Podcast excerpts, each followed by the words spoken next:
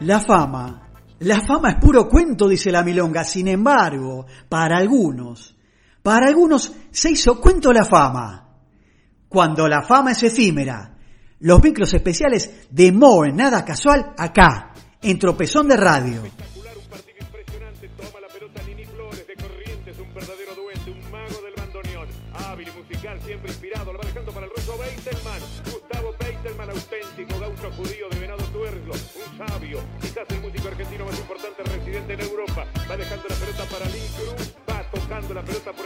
Para Christoph Müller. Christoph Müller se acerca al área. Cohen toca para Eduardo Macaró, está frente al arquero, va a tirar Diogo.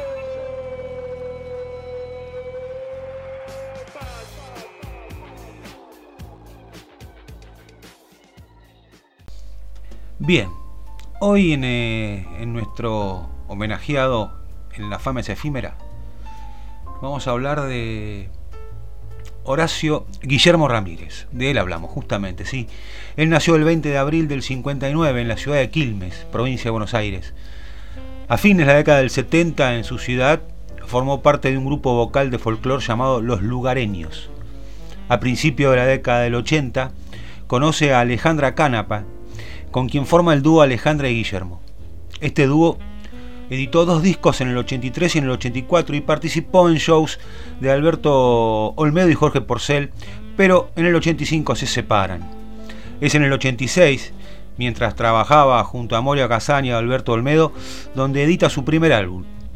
De ese disco se desprenden Te voy a perdonar, Bailarina, canciones que hasta el día de hoy son clásicos de su repertorio.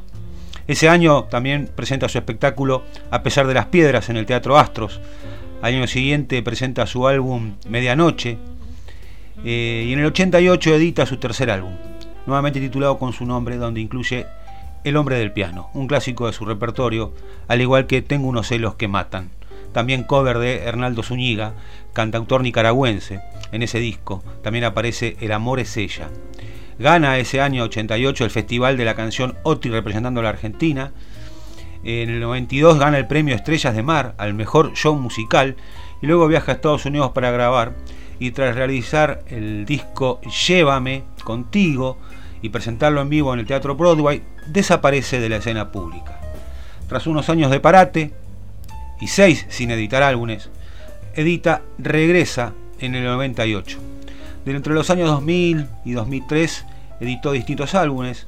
En el 2004 es padre de trillizos, después de siete años de búsqueda junto a su mujer por aquel entonces, Mariana Diana, y tras batallar legalmente, su caso se tomó como testigo para que los niños nacidos por tratamientos de fertilidad asistida en la Argentina tengan los mismos derechos que los demás niños.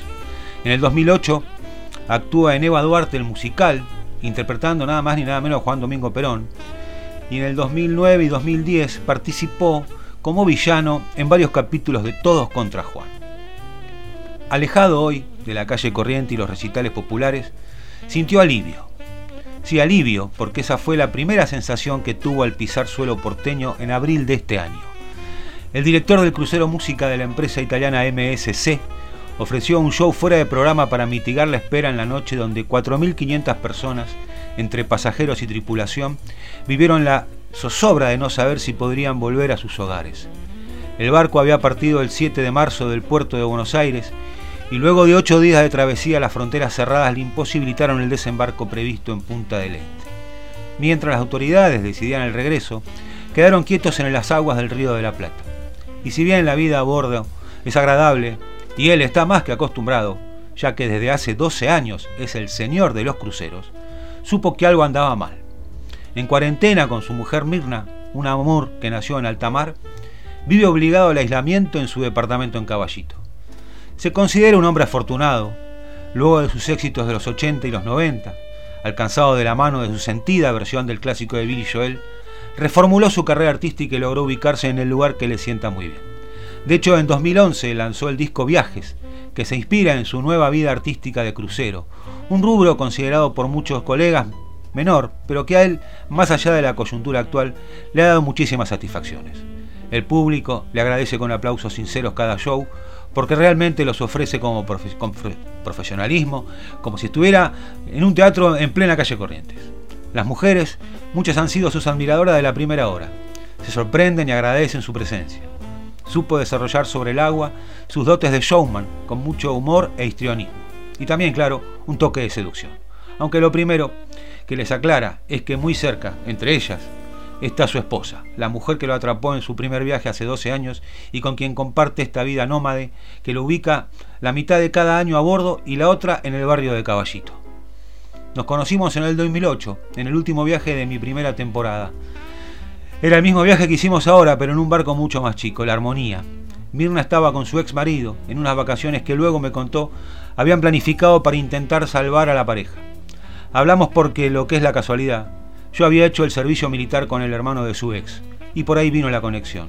Pero no pasó absolutamente nada, aunque después se entierra, sí. Mirna me mandó un mail y bueno, en realidad los dos nos habíamos echado el ojo, pero la que se animó fue ella. Los dos estábamos atravesando las separaciones de nuestras parejas y debíamos resolver muchas cosas. Nos enamoramos y nos jugamos por este amor. Nos casamos el 28 de septiembre del 2012 y desde ese momento somos inseparables. Tanto que Mirna trabaja en el barco eh, ya hace seis años como social hostess, aunque es diseñadora de interiores, solo para que pudiéramos estar juntos, porque se nos hacían largos los seis meses que yo paso fuera de casa. Así pasa el recordado de hoy en cuando la fama es efímera, y en una ocupación bastardeada por muchos, como es cantar en un crucero. Recordamos hoy, señores, aquí en Nada es Casual, en Tropezón de Radio capítulo 11, al señor Guillermo Guido.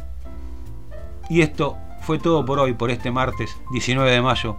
Nos encontraremos el próximo, aquí en la Freeway. Y recuerden, ahora también los sábados a las 20.